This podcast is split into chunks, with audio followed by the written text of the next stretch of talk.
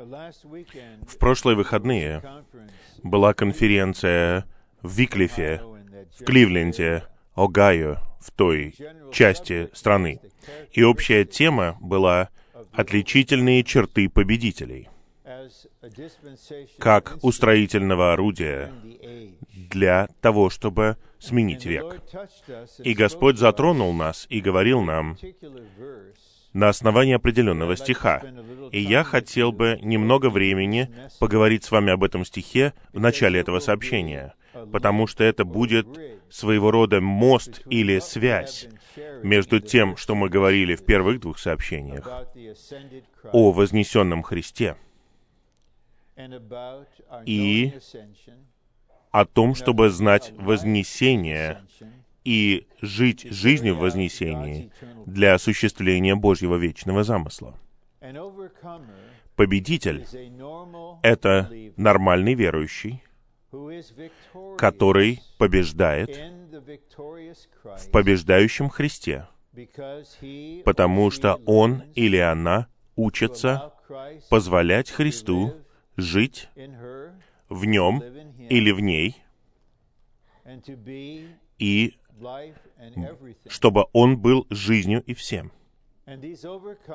И эти победители с отрицательной стороны побеждают все, что враг может принести напрямую или косвенно, что мешает осуществлению Божьего вечного замысла.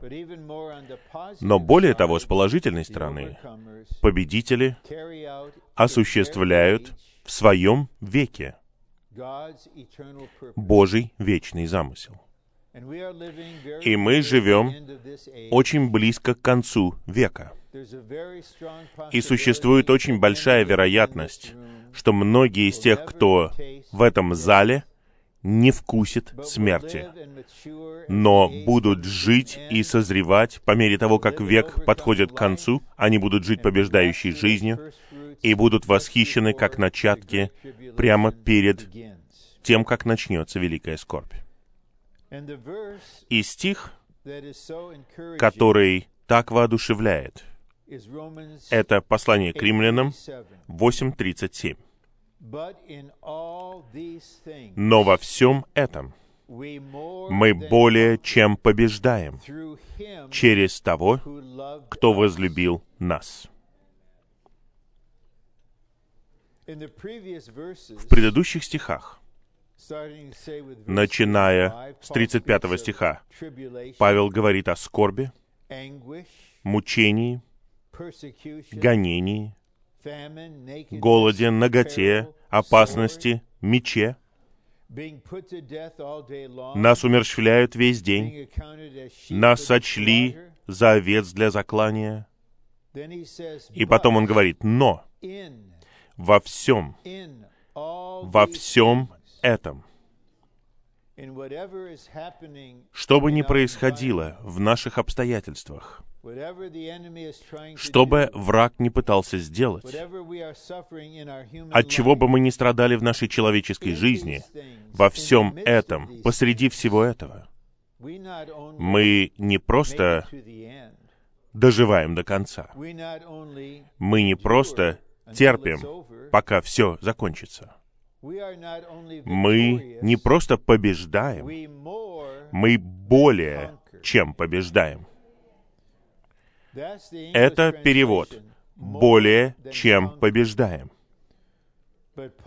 Но Павел, когда он писал на греческом, использовал слово, может быть, которое он изобрел, «хюпер никао» — «сверх побеждать». Не просто побеждать, а быть победителем побеждать чрезвычайным образом. Мы более чем побеждаем. И затем Павел раскрывает нам секрет. Что побуждает нас быть такими победителями? Более чем побеждать. Во всем этом он говорит, через того, кто возлюбил нас. Есть личность, которая находится в вознесении, которая постоянно обращает свою любовь к нам и передает ее нам очень личным образом. И апостол Иоанн в конечном итоге стал очень зрелым в божественной жизни, в божественном свете и в божественной любви. Поэтому Он помог нам, сказав в первом послании Иоанна 4.19, «Мы любим, потому что Он первый возлюбил нас». Я хотел бы проследить эту мысль и сделать ее чем-то личным и нежным между вами и Господом. Мы знаем из Евангелия от Иоанна 3,16, что сам Бог так возлюбил мир, то есть весь человеческий род, что послал своего Сына. Мы можем немного рассуждать и сказать, ну, наверное, меня кто-то любит. Я часть 7 миллиардов людей на Земле. Наверное, Бог любит меня. Это что-то далекое. Затем в пятой главе послания к Ефесянам Павел говорит о Христе, который любит церковь. И он говорит, Христос возлюбил церковь и отдал себя за нее. Теперь круг сужается, и мы видим большее средоточие. Он любит церковь, как свою пару. Он умер за нее. Он страдал за нее. Он искупил ее. Он высвободил жизнь внутри него для нее. И когда верующие возрождаются, они осознают, что с точки зрения Бога они являются частью совокупной личности. Невеста должна стать женой искупающего Бога. Итак, мы можем в своем мышлении подумать, я в церкви, и, наверное, я получатель этой любви, но все равно это что-то далекое, это что-то общее. Поэтому нам снова нужен Павел. Давайте помнить, как он начал. Он дышал убийством. Он хотел уничтожить церковь. И снова и снова. Он врывался в дома святых. Он волочил за собой братьев и сестер на суд и голосовал за их убийство. Когда он дышал убийством, Господь славы, со светом, который ярче солнечного света, явился ему. И он спросил, «Кто ты, Господь?» И он был спасен. После того, как Господь поработал над ним, и после того, как он достиг зрелости, он написал церквям в Галатии. Он сказал что-то во второй главе, в двадцатом стихе.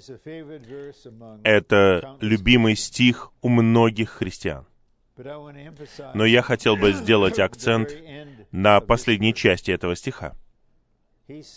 Он говорит, что «я распят с Христом, и уже не я живу, а живет во мне Христос. И той жизнью, которой я сейчас живу в плоти, я живу в вере. В вере Сына Божьего он здесь мог остановиться. Но он продолжил. В вере Сына Божьего, который возлюбил меня и отдал себя за меня. Господь в своем небесном служении в этот самый момент знает, что у каждого из нас есть особая нужда глубоко внутри нашего существа. Мы должны знать с уверенностью, что Сын Божий любит каждого из нас лично и умер за каждого из нас лично. Павел мог сказать, «Уже не я живу». Все, что происходит в его внутреннем существе, связано с любовью.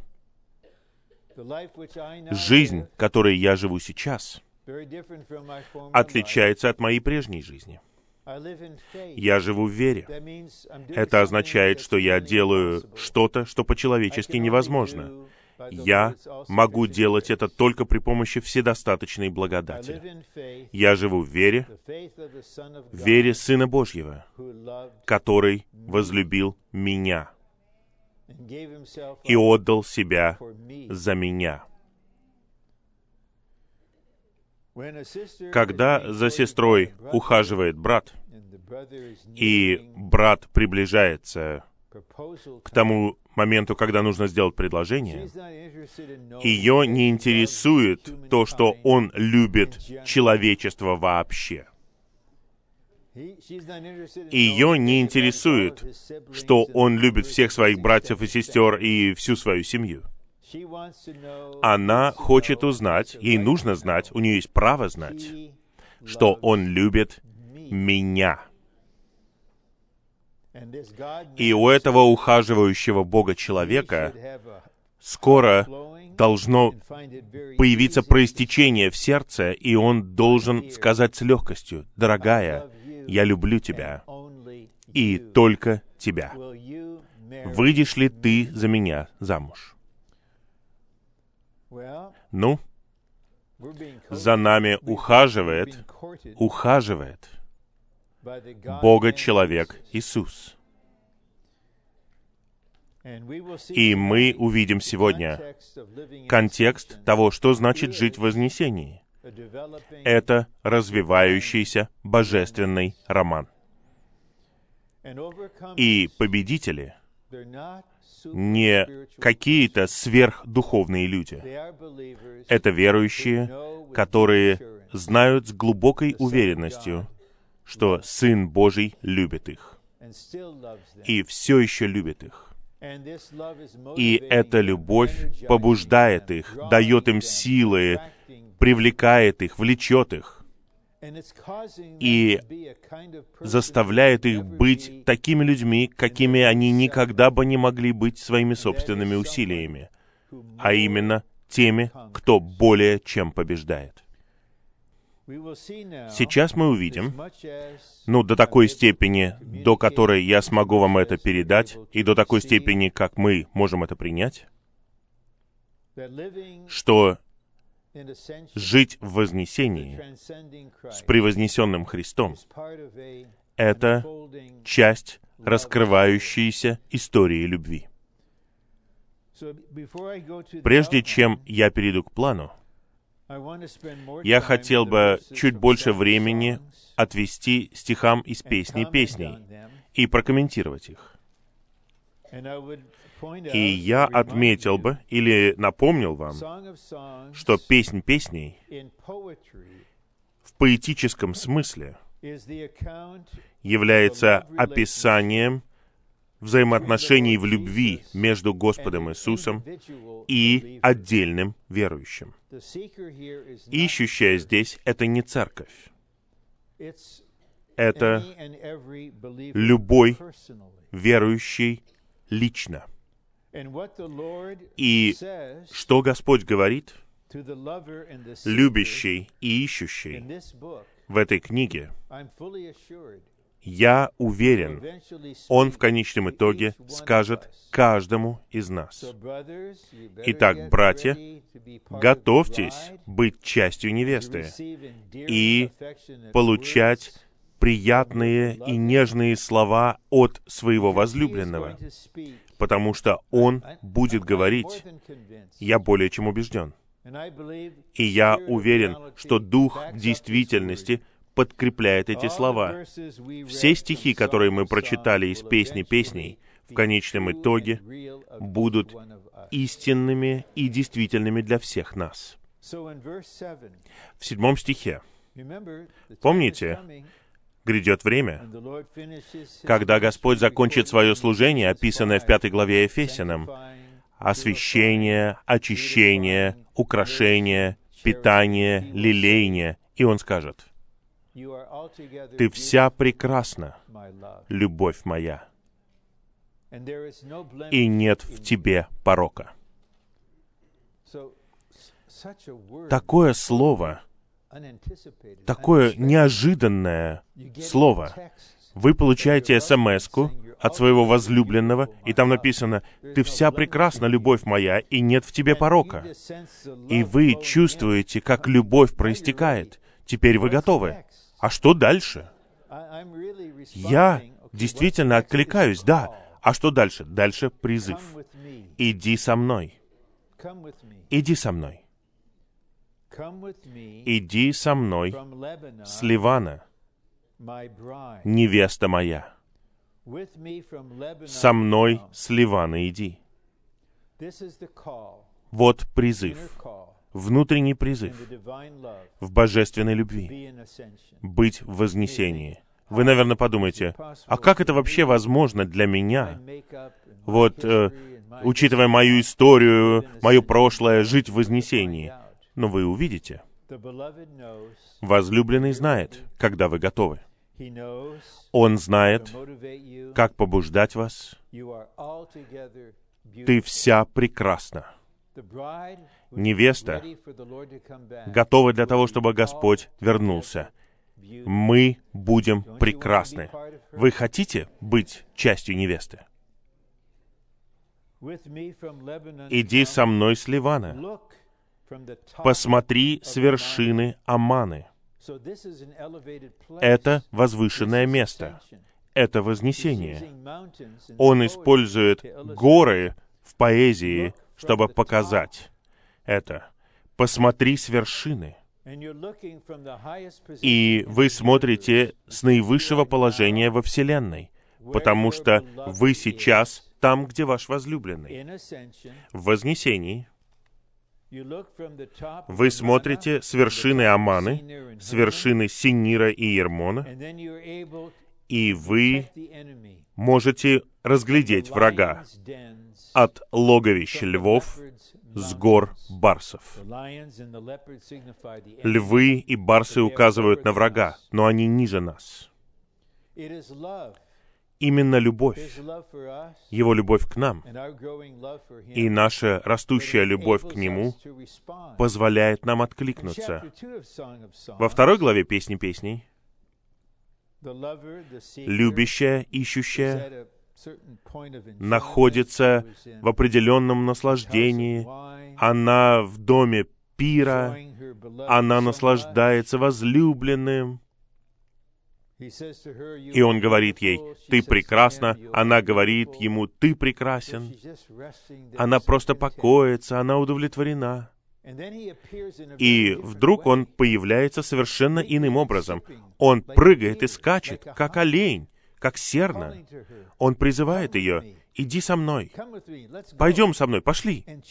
А она не может встать. Она поглощена самосозерцанием. Она глубоко в своем «я». Поэтому она не может откликнуться. И Господь говорит ей, «Зима закончилась, пришла весна, дожди прекратились, птицы поют, цветы распустились, иди со мной, моя любовь». Но Господь прекрасно знает нашу скорость, он знает нашу неохоту. Наш отец Авраам откликался на нескольких этапах, и мы точно такие же. Он не шокирован. Но теперь, когда мы подходим к четвертой главе, поскольку жизнь развилась, и любящая, ее любовь созрела, она откликается — он говорит, иди со мной. И ее настрой таков. Мне все равно, где я. Главное, что я с тобой. Правильно? Если я с тобой, тогда моя жизнь полна радости, полна смысла. А теперь ты хочешь, чтобы я пошла с тобой туда, где я никогда не была раньше, в сферу, в которой я никогда раньше не жила. Но ты уже там. И ты зовешь меня. Иди со мной. Иди со мной. И затем он продолжает. Вау. Ты похитила мое сердце. Сестра моя, невеста моя. Твоя любовь ко мне просто похитила мое сердце. Насколько это лично, как это нежно. Ты похитила мое сердце. Теперь я применяю это к мужчинам, которые хранят свое сердце, защищают его. Они не позволяют никому коснуться его, они не впускают туда никого. И они не признаются в том, что что-то их затрагивает. Но Господь говорит, ты похитила мое сердце. Ты похитила мое сердце одним взглядом твоих глаз. Контакт глазами. Будет много прекрасных взглядов, когда мы будем в вознесении с Господом. Мы будем в неописуемо близких взаимоотношениях с Ним. И это произведет огромное воздействие на наше существо. Мы увидим это. Что это произведет с нашим существом? Это сделает нас садом, цветущим садом, где есть родник, источник, реки живой воды. И разные растения растут. Все это символы красоты и богатства Христа, которые воспроизводятся в нас. И я ожидаю в итоге, что мы станем прекрасными, красивыми и грозными. Прекрасный, как Фирца, красивый, как Иерусалим для Господа. И чем более прекрасными и красивыми мы становимся, тем более мы ужасающие для врага. И в итоге мы сражаемся украшаясь нашим возлюбленным вознесением. А теперь мы возвращаемся. Итак, одним взглядом твоих глаз, одной нитью твоего ожерелья. Это означает, что ее воля покорена, и она имеет одну волю с Господом. Быть побежденным — это одно. Это означает, что когда большая сила побеждает вас, а быть покоренным — это что-то другое. Это означает, что нет никакого сопротивления в вас. Как прекрасна твоя любовь, сестра моя, невеста моя. Насколько лучше твоя любовь, чем вино. Разве это не звучит как нечто знакомое? Из первой главы. «Пусть он целует меня поцелуями своих уст, ибо твоя любовь лучше вина». А теперь он говорит ей, «Твоя любовь намного лучше вина, и благоухание твоих мастей, чем все благовония. Готовьтесь, братья, мужчины, вы будете частью прекрасной невесты. Вам не нужно будет какой-то одеколон применять, чтобы заглушить неприятные запахи мужские. Просто ваша одежда, то есть ваше выражение Христа, будет благоуханным, как благоухание Ливана, что-то чистое, беспримесное, освежающее. Но затем мы видим поворот, и он показывает, чем стало ее существо. Чем больше мы живем в Вознесении с нашим возлюбленным в этой наивысшей сфере, тем более глубокие духовные перемены будут происходить в нашем существе. для Его наслаждения. Мы станем садом. Наше внутреннее существо станет садом, которое выращивает Христа в Его богатстве и красоте для Его удовлетворения. И это будет закрытый сад. Это часть нашего существа, которая отделена только для Него. Эта мысль соответствует строчке в гимне «О Иисус пленен Твоей красою» в третьем куплете. «Я разбиваю алебастровый сосуд, и в любви изливаюсь из глубин». Мы действительно любим церковь, и любим ее больше и больше. Мы любим всех верующих. Без избирательности все больше и больше. Мы любим людей, и мы хотим, чтобы они были спасены.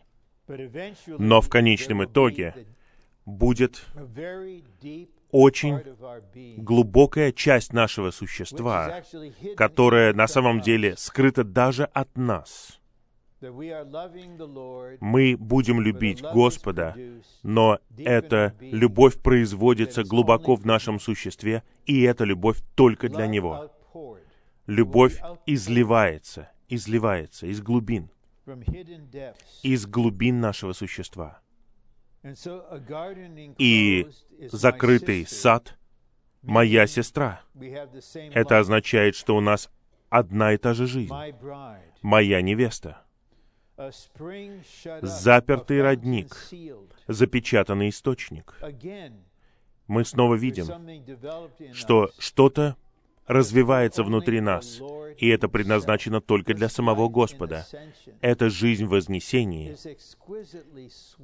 Она исключительно сладкая и приятная.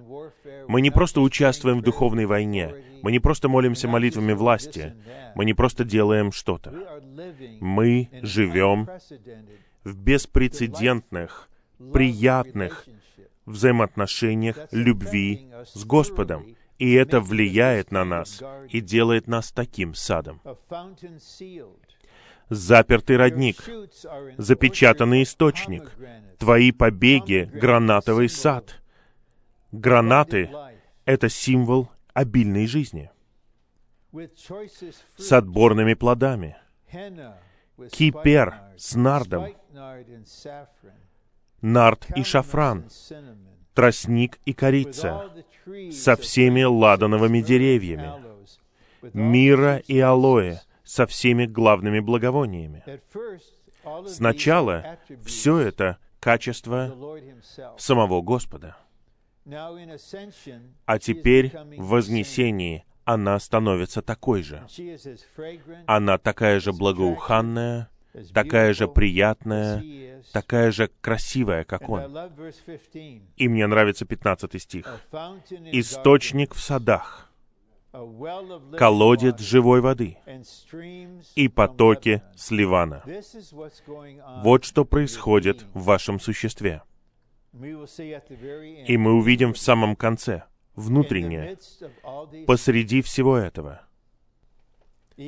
Даже если вы оказались в сильной буре на корабле, ну, говоря образно, ваше внутреннее существо, что происходит? Есть источник, это родник. Есть колодец, который бьет. И есть потоки, потоки, текущие потоки. Внешне происходит так много всего, хаос. Неизвестно, что происходит, но внутренне вы в другой сфере, вы сад. И реки воды жизни текут из вашего существа, и вы получаете освежение, и в вас находится источник. Источник становится родником, родник становится потоками.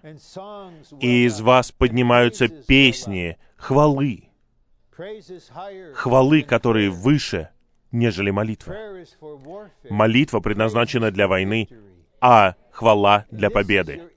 Это ваше внутреннее существо. Здесь и сейчас. Потому что вы призваны жить в вознесении, и вы живете в вознесении. И в шестой главе мы читали эти стихи. «Ты прекрасна, любовь моя, как Фирца». Фирца была столицей царей на севере. Красиво, как Иерусалим. Теперь она жилище, она город. Прекрасно, любовь моя, любовь моя. Однажды Господь будет называть вас «любовь моя». Это растопит вам сердце. Он возлюбил меня, отдал себя за меня. Павел жил в этом божественном романе, поэтому он мог сказать, церкви в Коринфе, «Я обручил вас Христу». Мое служение — это служение обручения. Мое бремя состоит в том, чтобы обручать людей с грядущим женихом и приготовить вас, чтобы вы были невестой. И грозно, как войско со знаменами. Не войско с оружием, Господь уже одержал победу. Развернутые знамена провозглашают победу Христа, сокрушение врага, скорый приход Царства, созидание тела, приготовление невесты. Вот что мы пели в гимне. Но грозное для врага. Итак, пожалуйста, храните эту последовательность. Не надо пытаться сделать себя ужасной для врага. Пусть Господь украшает вас. И то, что прекрасно и красиво для Него, будет грозным и ужасным и пугающим для врага. Здесь из всех людей мы видим женщину, и эта женщина есть воин. Она будет невестой воином в Откровении в 19 главе. И она вернется со своим возлюбленным, как военачальником. И мне конец. Вы знаете, мужская гордость — последнее, что любой мужчина хочет делать, это терпеть поражение от женщины. Где-то 30 с лишним лет назад был знаменитый теннисный матч между Билли Джин Кинг и парнем, я забыл его имя, сражение между полами, и он собирался сделать это или то. Ну, его победили. Он не знал, что так получится. Сам Бог, как Бог, не будет сражаться с врагом. Его Сын одержит победу, и его возлюбленная невеста будет грозным войском для врага и изгонит его из земли в бездну, и в конечном итоге он будет в огненном озере, и невеста будет включать в себя всех верующих как жена. Это переживание и результат жития в вознесении с вознесенным Христом. И мы призваны нашим возлюбленным. Я люблю это выражение. Наш возлюбленный. И мы не должны пытаться сделать что-то искусственно, когда мы молимся, просто потому что мы что-то услышали. Но это так сладко для уха Господа, когда мы говорим Ему, «О, мой возлюбленный, как я люблю Тебя, как я восхищаюсь Тобой, как я благодарю Тебя, как я наслаждаюсь Тобой, мой возлюбленный Господь Иисус». Мой возлюбленный, ты призываешь меня идти с тобой? Вот я. Я не медлю. Я просто хочу быть с тобой. Куда мы идем? На высшее место во Вселенной. Что там произойдет? Увидишь. Что произойдет со мной? Увидишь. Я веду тебя в другую сферу твоей личной духовной жизни. И тебе нужно самой обнаружить, какая это неописуемая радость, наслаждение, сладость и удовлетворение.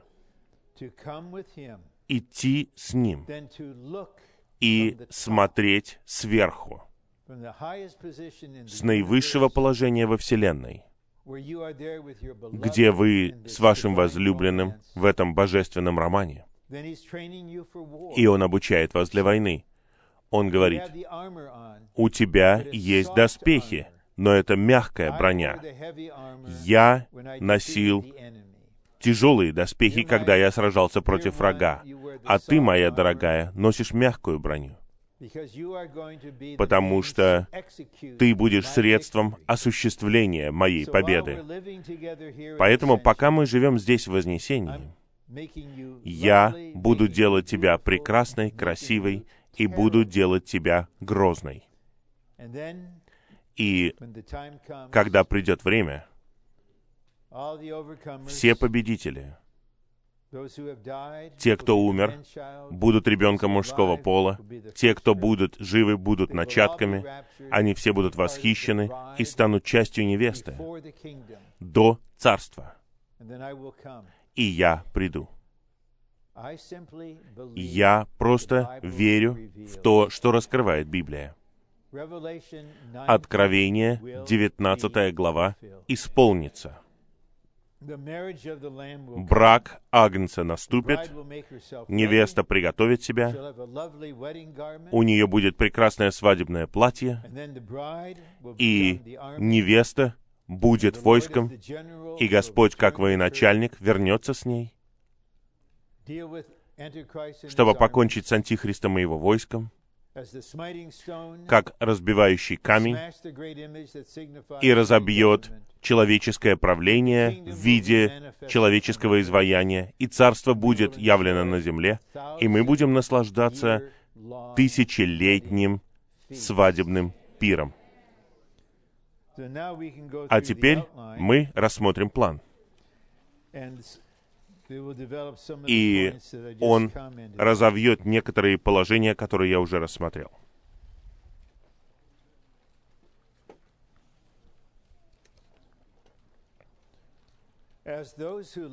Поскольку мы любим Господа и ищем Его, в конечном итоге наш возлюбленный призывает нас жить с Ним в Его вознесении, как новое творение в воскресении. Второе послание к Коринфянам 5.17. Если кто-нибудь в Христе, он новое творение. Старое прошло. Вот, все стало новым. Итак, я просто смотрю на аудиторию, и я не вижу ничего, кроме новизны. Правильно? Мой брат, мы обновляемся каждый день. Ты новее, чем в прошлый раз. Да, Винс, такая у нас ситуация.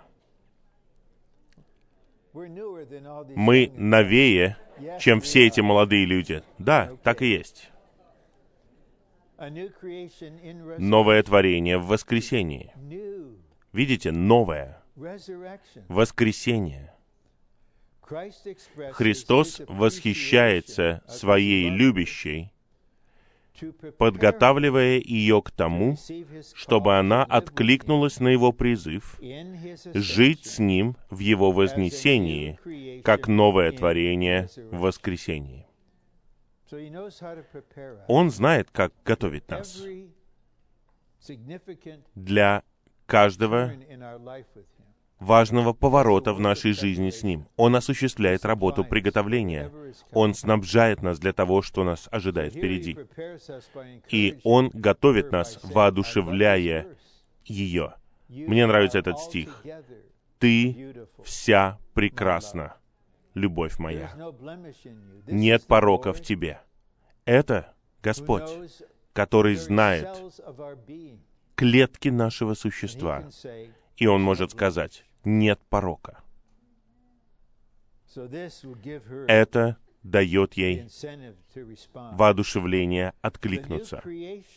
Новым творением является только то, что находится в вознесении и воскресении. Всякий, кто находится в Христе и в Его воскресении, является новым творением. Именно поэтому я делаю акцент на том, что мы в Христе.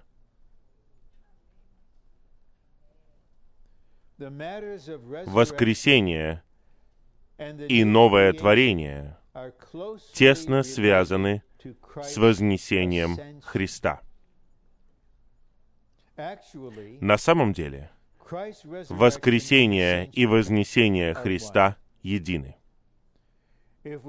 Если мы находимся в Его воскресении, то мы находимся и в Его вознесении.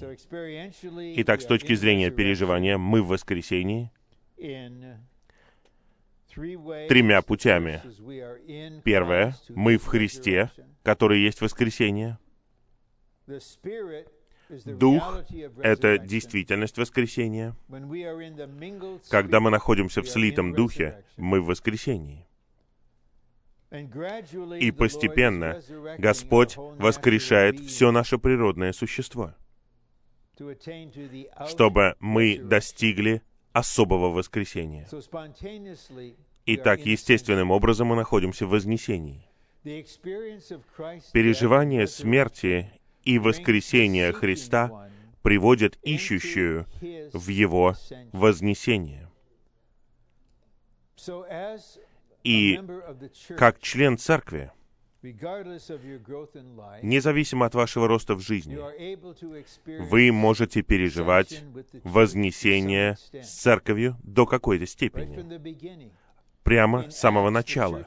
В деяниях церковь была в вознесении, все эти новые верующие. Но с точки зрения вашего личного роста в жизни должен быть процесс смерти и воскресения. Он должен действовать в вас. Поэтому переживание смерти Христа, то есть крест, который применяется к вашему существу, и воскресение приводят ищущую в его вознесение.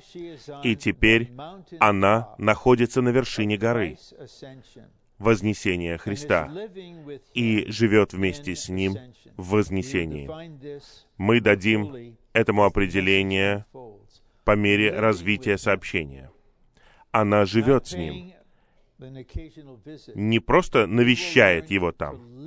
Мы научимся жить там. Точно так же, как Павел. Я повторяю, в первом Тимофею 1.16 он говорит, что он получил милость, он величайший грешник, чтобы быть образцом для всех, кто поверит.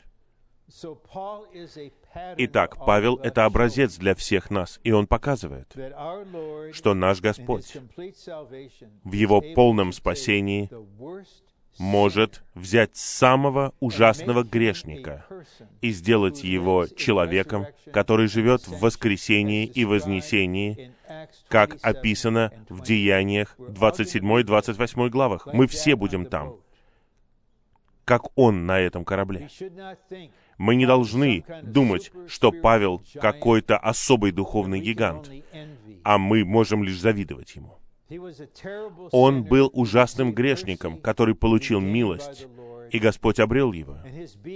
И его существо говорит, если Господь мог обрести меня, Он может обрести кого угодно. И, честно говоря, вы не сравнитесь со мной в том, каким ужасным грешником я был. Вы никогда не дышали убийством против других. Вы никогда не врывались на домашние собрания и не тащили братьев и сестер в суды. Вы никогда не голосовали за их смерть. Вы никогда не пытались уничтожить церковь, а я все это делал. Посмотрите, какой у меня конец.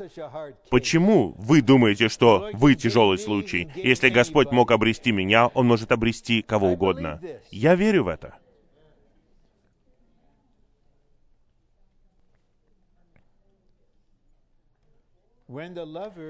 Когда любящая Христа живет в вознесении, они с Христом живут в одном состоянии состоянии вознесения, становясь таким образом парой. Это уже соответствует стихам, которые мы читали из «Песни песней». Они пара в любви, и эта любовь растет. И именно в этом контексте все является результатом вознесения. Молитвы, сражения, духовная война, хвала. Все это является результатом того, что есть эта пара, которая любит друг друга. Они живут в божественном романе, и они бок о бок на вершине Вселенной смотрят вниз на жалкого врага в воздухе.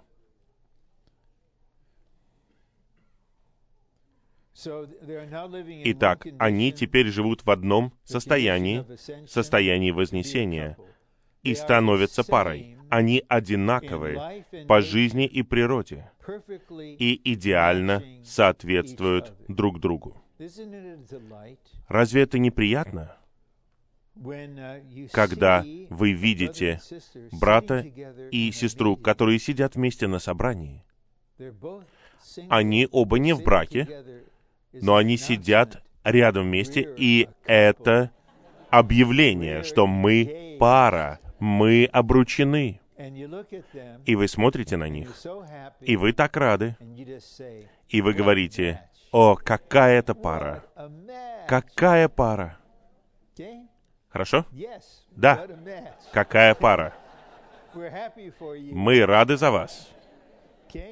Хорошо? Пусть вас это не смущает. Давайте радоваться вместе с вами. Мы рады за вас. Они идеально соответствуют друг другу. Один брат ясно сказал это сегодня.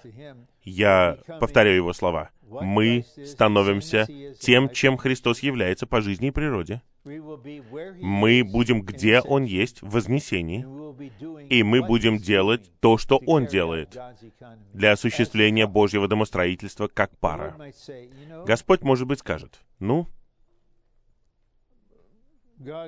Бог возвысил меня по свою правую руку, и я правлю здесь.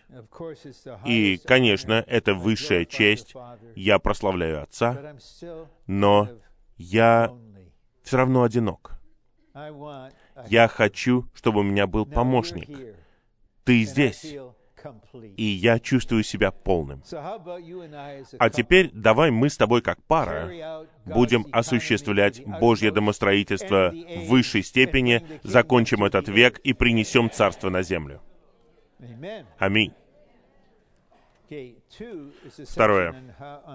Это раздел о саде. О том, что когда мы живем в Вознесении, это производит что-то в нашем существе.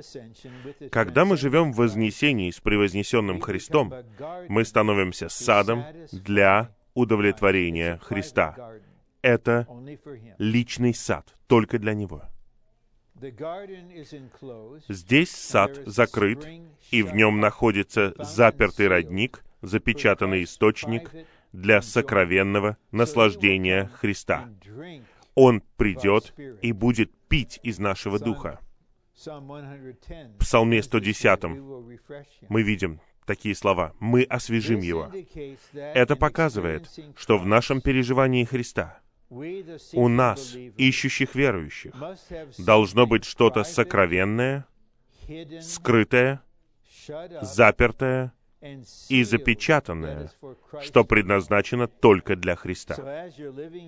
Поэтому, когда вы живете в Вознесении, с одной стороны, вы будете частью невесты, церкви, вы будете осуществлять Божье управление, вы будете сражаться в духовной войне, мы увидим это завтра, но на глубоко личном уровне мы будем его сокровенным садом, и только Господь знает, что происходит в вас сейчас. Потому что что-то возделывается, что-то растет в вас. И это только для Него. И только вы можете дать это особое наслаждение Ему. другой верующий даст свое наслаждение Ему. Но никто не может заменить вас. Ни функционирование. Видите, я так воодушевлен, и я воодушевляю вас снова и снова. Ни у кого нет вашей доли Христа. Ни у кого нет вашей меры благодати. Мы можем получить ее только если вы выйдете к микрофону и где-то 30 или 60 секунд что-то скажете, и я верю, когда вы будете это говорить, потом вы сядете на свое место, и вы будете оживлены, и вы скажете, «Я это сделал!» Да, вы сделали, потому что ваш возлюбленный молился за вас и снабжал вас. И Он высвободит долю во всех членах тела. Мы сокрушим систему духовенства и мирян. И все члены с одним талантом будут функционировать. Но здесь нам нужно понять, что если мы хотим быть составленными божественной действительностью, нам необходима скрытая жизнь с Господом, о которой никто не знает. Она предназначена только для Него. И это будет развиваться, и это будет удивлением для всех нас. Мы думаем, а что, мы будем сражаться? Я, наверное, буду молиться молитвами войны, осуществлять Божье управление. Да, да, вы будете это делать. Но самое главное, это то, что вы наслаждаетесь мной здесь, и я воспроизвожу себя в тебе, и ты будешь садом для меня. И это будет удовлетворять нас обоих. Именно поэтому победители будут иметь белый камень, и на нем будет написано новое имя. Новое имя, которого никто не знает, кроме того, кто получает его. Если вы получите белый камень, никто не будет знать этого имени, только вы, потому что имя будет толкованием вашей духовной жизни с Господом.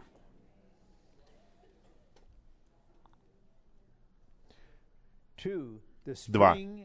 Родник — это дух жизни, и в Откровении 22.1 он показан как река воды жизни — Источник — это начало родника, то есть Божий престол. Любящая Христа выращивает всевозможные растения различных цветов, как различные выражения внутренней жизни, и разнообразных ароматов, как богатое выражение зрелой жизни. Она приносит плоды, которые питают и освежают, издает сладкие ароматы и являет красивые цвета для наслаждения Христа. Вам нужно, чтобы ваше существо стало удовольствием для Него.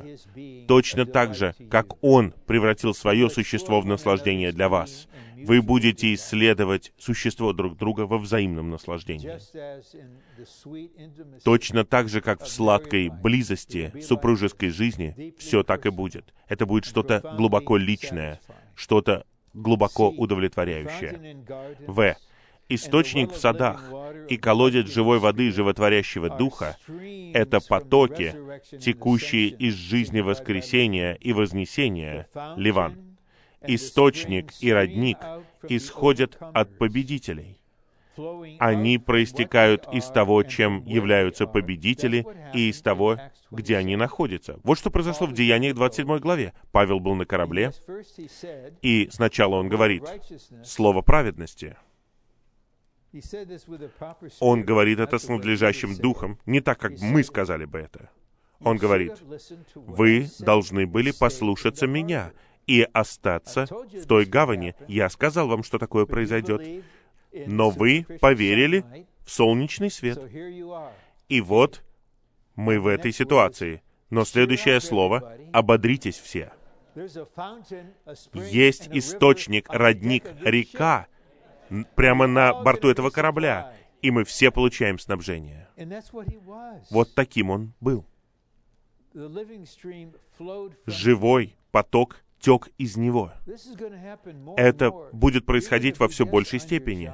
Вы будете просто у себя на работе, и вы, возможно, даже не осознаете, но живая вода будет течь из вас к людям вокруг вас, к жаждущим людям. В итоге они будут приходить к вам и захотят узнать, что это такое. Возможно, вы студент, вы не слишком молоды, вы вот в этой ситуации. Вы учитесь жить в Вознесении. В вас есть источник, в вас есть родник, и реки текут.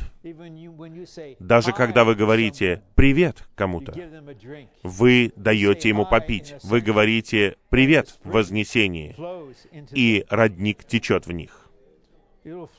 Он проистечет из того, кем они являются, там, где они находятся. Итак, наше «кто» меняется, и наше «где» меняется. Третий римский пункт. Когда мы живем в вознесении с превознесенным Христом, нам нужно учиться скрываться в тайном месте Всевышнего, скрываться в вознесенном Христе, принимая Его как наше жилище. Принятие Христа в качестве нашей вечной обители — это высочайшее и наиболее полное переживание Бога. Поэтому, когда я путешествую, в итоге я задаюсь вопросом, а где я по-настоящему живу? У меня есть адрес в Анахайме, и мы там, ну, может быть, чуть больше половины времени. Но на самом деле мы живем в триедином Боге. И я не знаю, на скольких разных кроватях я сплю в год, но Христос — моя настоящая кровать, моя настоящая подушка. Мы обитаем в Боге, обитая в нашем Духе, жилище Божьем. В нашем Духе и в Церкви мы можем созерцать Его красоту и быть наполненными Его красотой, чтобы стать прекрасным новым творением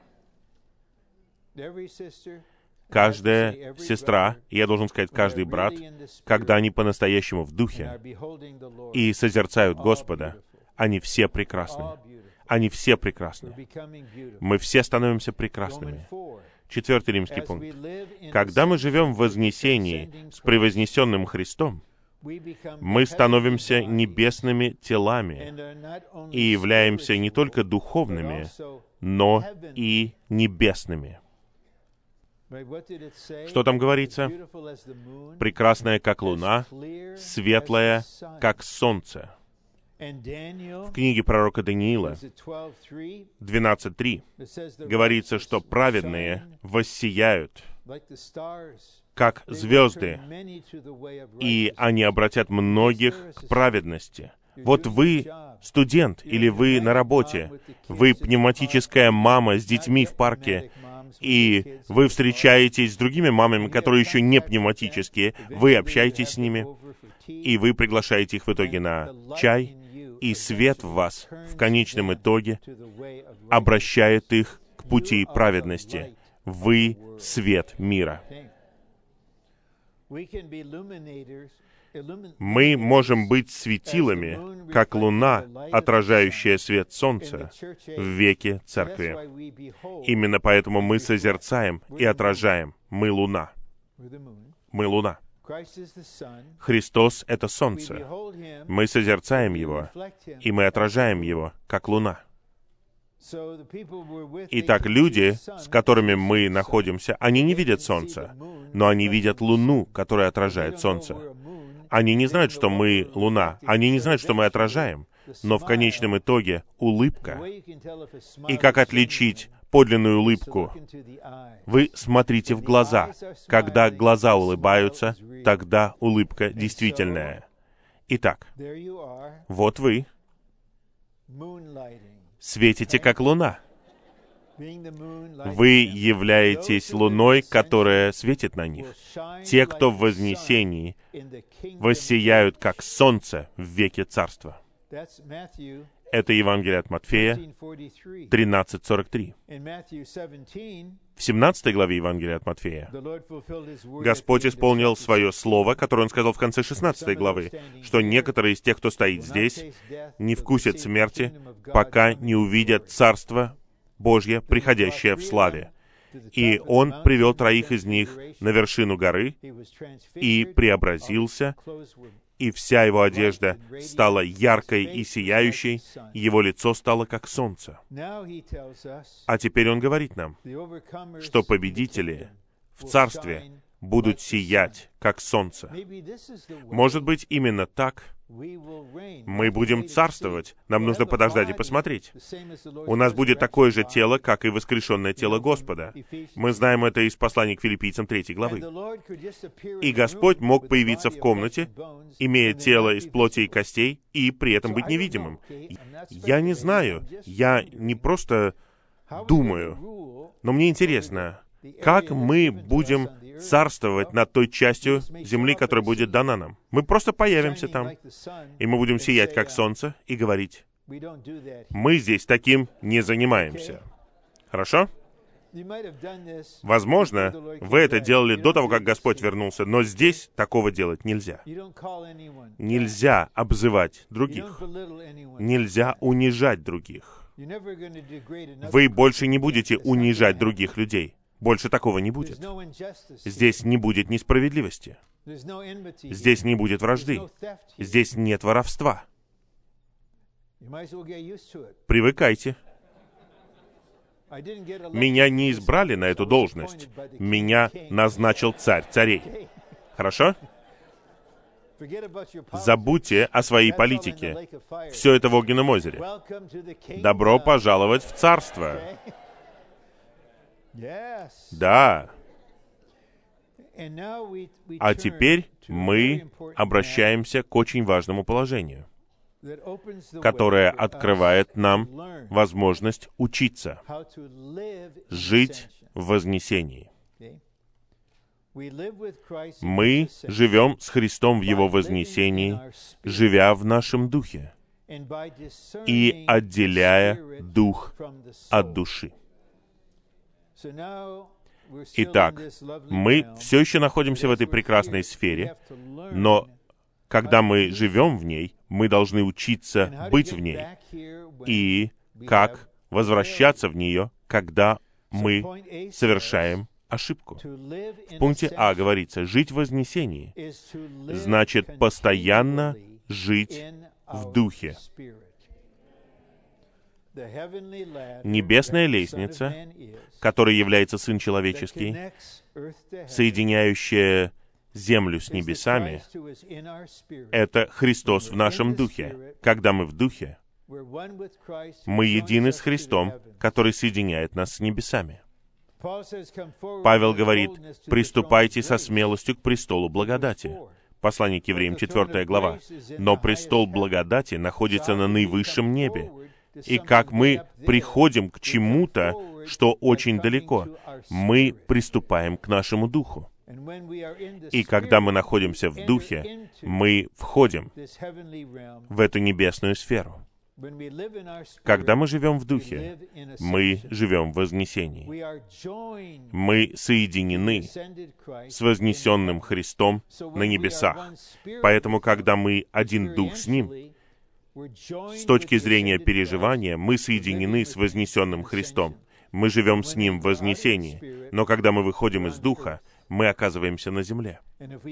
И если мы выходим из этой сферы, тогда наше внутреннее существо будет беспокоить нас и будет давать нам ощущение, где мы находимся, и мы не хотим оставаться там. Мы должны вернуться в наш дух и снова тогда мы оказываемся в вознесении. По мере того, как мы учимся, мы будем спускаться вниз, подниматься вверх, выходить и входить. Мы все одинаковые, мы все учимся этому. Но в конечном итоге мы все будем стремиться жить постоянно в нашем духе. Б. Только когда мы в нашем духе, мы находимся на небесах и обращаем разум к тому, что вверху. Когда мы вне нашего духа, мы земные и обращаем разум к тому, что на земле. Итак, мы все находимся на разных этапах обучения. Пожалуйста, не надо принимать решение и давать клятву, что отныне вы всегда будете в духе.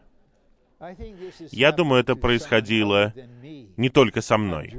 Я еду на машине, я наслаждаюсь Господом, я в слитом духе, я в небесных пределах, я в вознесении, и вдруг кто-то подрезает меня, и я тут же падаю на землю. Может быть, даже под землю оказываюсь. В одно мгновение. Меня просто вышибают из духа за одну секунду.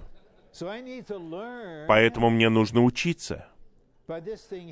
Это происходит, ну, может быть, несколько сотен раз. И только потом я начинаю понимать. Некоторые из нас учатся медленно. Как оставаться в слитом духе, когда кто-то едет за мной по пятам, когда кто-то подрезает меня, а потом поворачивает направо, он просто мог за мной перестроиться и повернуть направо, но он обогнал меня и повернул направо. У меня много чувств в отношении вас и вашего поведения. И это не небесные мысли, и это не возвышенные мысли. Потому что у нас все еще есть плоть. И на самом деле, многие эти вещи происходят так. Все это испытание для нас. Это часть нашего обучения. Видишь, как быстро ты выходишь из духа? Поэтому Господь больше будет укоренять нас. В конечном итоге ничто не вытащит нас оттуда. Ничто. Ничто не сбросит нас на землю. Я еще не там, и мы все еще не там, но мы на пути. Мы достигнем этого. А теперь нам нужно понять, зачем нам нужно переживать отделение души от духа. Вот наша реальная ситуация. Вот в течение какого-то периода нашей жизни с Господом. Нам нужно жить практической человеческой жизнью, и нам нужно использовать свой разум и другие способности нашей души для того, чтобы исполнять свою работу, чтобы быть студентами. Если кто-то нейрохирург, я хочу, чтобы он не отвлекался на что-то. Не надо заниматься МИЗП в то время, когда вы оперируете мне мозг. Пожалуйста, не надо этого делать. Пожалуйста, сконцентрируйтесь на работе. Поэтому нам нужно использовать нашу душу, чтобы жить как люди. Наш дух находится внутри нашей души. Поэтому, когда дух и душа не разделены, и нам нужно использовать нашу душу, наш дух полностью находится под управлением нашей души. И поскольку мы сосредоточены на работе, на своих обязанностях, мы вдруг понимаем, что несколько часов мы не думали о Боге, мы ужасно себя чувствуем. Но это самоосуждение, оно ничего не стоит. Поэтому приходит время обеда. И нам не нужно использовать свой разум для работы. Мы можем соединить свой разум и дух, и мы читаем слово, служение. Обед заканчивается, мы возвращаемся к работе, и через пять часов мы вспоминаем, «О, есть Бог! О, есть Господь!» Мы не думали о Нем. Мы чувствуем себя ужасно. Ну, мы, наверное, задаемся вопросом, а что значит жить в двух сферах одновременно? Я могу быть только в одной сфере. Я или в физической сфере, живу своей человеческой жизнью, исполняю свои обязанности, используя разум, чувство и волю, или я могу приходить на собрание, или наедине с Господом, я обращаюсь к духовной сфере, но я не могу быть в обеих одновременно. Пока. Однажды, в 1969 году, когда у брата Ли было неформальное общение, и я задал вопрос брату Ли, как быть в духе, в то время как я преподаю в школе, в очень трудной школе, с самыми трудными учениками в этой самой трудной школе. Я не преувеличиваю. У меня был один ученик, который, несомненно, был одержим бесом. Я никогда не забуду. Его звали Рональд. И однажды Господь сделал так, что я противостал врагу, и с врагом было покончено. И в тот момент брат Ли делал акцент на словах «О Господь, аминь, аллилуйя». И вот что он сказал. И я скажу вам, что Дух сказал. Он сказал, «Рон, внешне ты преподаешь, а внутренне это «О Господь, аминь, аллилуйя». Но потом Дух раскрыл мне вот что. Тебе нужно, чтобы твои дух и душа были разделены. Вот чему я научился. Из Слова, из служения века и из своего переживания.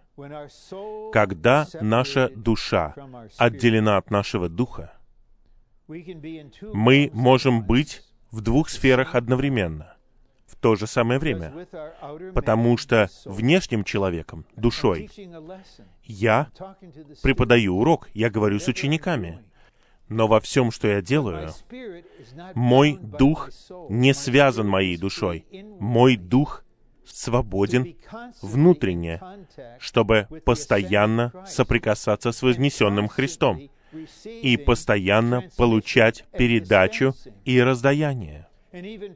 И даже молитва может исходить из Духа, в то время, когда я говорю с вами внешне. Вот как это происходит сейчас.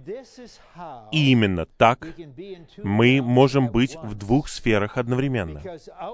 Потому что внешне, что касается нашей души, способностей нашей души, мы делаем все, что нам нужно делать. Мы думаем, говорим, пишем, принимаем решения, все что угодно. Но наш дух внутренне, поскольку он отделен от души, свободно находится в общении с Господом. Поэтому брат Ли говорит, внутренне, внутренне происходит тихое призывание, Господь Иисус, внутренне. И после рабочего дня вы не будете уже просто как бы просыпаться и говорить, «О, я забыл о Господе, мне нужно обратиться к Господу». Вам не нужно будет обращаться к Господу, потому что вы не покидали Его. Вы просто можете сказать, «Господь, сейчас я в машине, сейчас я дома», но то же самое все. И я хочу прочитать вам гимн. Я решил, что мы не будем петь его, потому что это не так возвысит, хотя мелодия очень хорошая. Это гимн 505. Я прочитаю его вам, но вы можете следить за мной. Не обязательно. Дух через крест узнать старайся, умерщвляя жизнь души. Крест неси, себя отвергни. В духе день за днем ходи. Дух через крест узнать старайся, душу с духом разделяй, через живое Слово Божье так путь верный выбирай. Дух через крест узнать старайся, свет пусть ум твой обновит, посвяти все чувства Богу, волю подчини в любви. Дух через крест узнать старайся, за завесу проходи. Плоть с душой сокрушены здесь, торжествует Дух один. Дух через крест узнать старайся, только здесь, в святом святых, приходя в общение с Богом, лик Его увидишь ты. Дух через крест узнать старайся, перейди через Иордан. В Ханаане наслаждайся через крест Христом тогда. Дух через крест узнать старайся, в духе двигайся всегда. На Христе земле работай, чтоб богатство знать Христа. Итак, Господь будет применять крест к нам внутренне. Через Слово, которое острее любого обоюдоострого меча, и оно будет отделять дух от души. Это отделение позволит обоим органам функционировать в своих сферах одновременно. А прежде чем я прочитаю подпункты и закончу где-то через 3 или 4 минуты, я хотел бы коснуться вопроса, который, возможно, вы задаете внутри. А что мне делать, пока мои дух и душа не разделены? Ну, две вещи я бы предложил вам. Первое, вам нужно вознести простую молитву Господу и сказать Ему, что вы хотите, чтобы у вас было реальное переживание отделения души и духа, чтобы вы жили в духе все больше и больше, постоянно. И в результате жили бы в вознесении. Господь, дай мне необходимые переживания. И все зависит от Него. Решит ли Он, когда вы готовы, когда наступит надлежащий момент. Не волнуйтесь. Итак, я просто хочу показать вам, вы должны ходить на работу, вы должны концентрироваться на своей работе. Вы не сможете одновременно молиться, петь, заниматься МЗП. Вы не сможете сделать и то, и то одновременно. Я предлагаю вам такую молитву. Господь, я иду на работу сейчас. Ты знаешь, что значит работать. Ты работал большую часть своей жизни. Господь, будь единым со мной, пока я осуществляю свою работу. Живи во мне. Будь тем, кто работает во мне и вы будете переживать очень много, и вот таким вот образом. Он знает, что вы студент, а студентам нужно учиться даже до экзаменов. Вы знаете, я был странным студентом я никогда не предпринимал усиленного изучения перед экзаменом. Я думал, зачем всю ночь не спать перед экзаменом? Нужно просто в течение семестра учиться, повторять, хорошо спать накануне экзамена, и получишь пятерку или, по крайней мере, зачет. Но не разочаровывайтесь, не осуждайте себя. Если в следующий вторник между часом и шестью вечера вы не будете помнить о Боге, о Божьем домостроительстве, вы забудете о церкви, вы не будете помнить о святых, потому что вы сосредоточены на работе. Мы все такие, пока Господь не отделит дух от души. Но вы можете позволить Господу жить вас, пока вы все это делаете и это будет настоящим снабжением. А теперь мы прочитаем пункт В и подпункты. И пункт Г. Нам нужно переживать отделение души от духа. В первом послании к фессалоникийцам 5.23 показано, что душа и дух не одно и то же, но две отдельные части. Между душой и духом существует огромное различие. Душу и дух можно разделить, потому что они представляют собой две части, две единицы, две разные субстанции. Как бы глубоко наш дух ни был сокрыт в нашей душе, все равно это два разных органа. Поэтому нам надо научиться отделять душу от духа. Дух настолько сокрыт в душе, что его надо отделить от души живым и действенным Словом Бога, которое острее всякого обоюдоострого меча. Переживая отделение нашей души от нашего духа, осознавая различие между духом и душой и упражняя наш дух, мы можем жить в вознесении с превознесенным Христом.